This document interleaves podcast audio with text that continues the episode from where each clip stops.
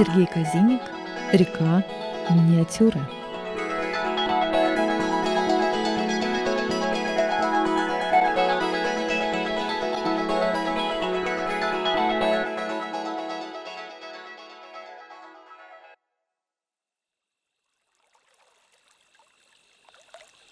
Река была всегда.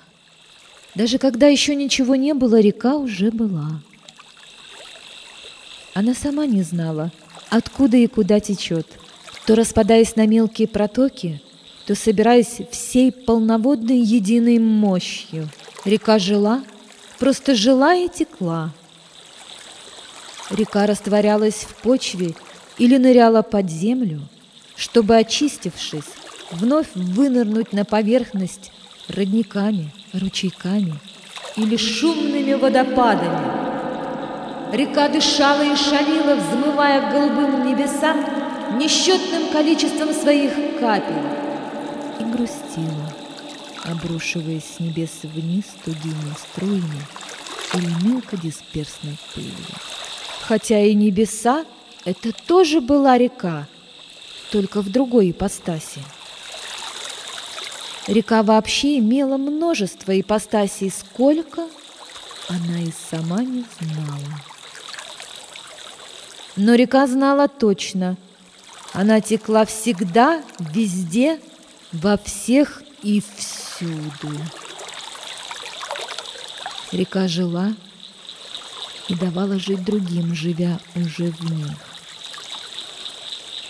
Миллиарды разных существ рождались, росли, ели, спали, любили, горевали, воевали, побеждали и проигрывали, умирали и воскресали благодаря реке и с рекой внутри.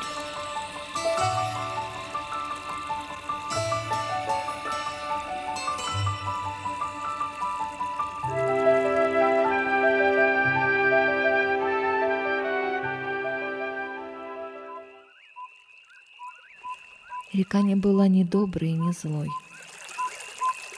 Она не знала, как это — разделять части одного и того же на взаимоисключающие понятия. Она вообще была чужда каких-либо понятий. Она просто жила и текла. Ради того, чтобы ради жить, того, чтобы жить, чтобы жить, и ради того, чтобы, того, чтобы, чтобы,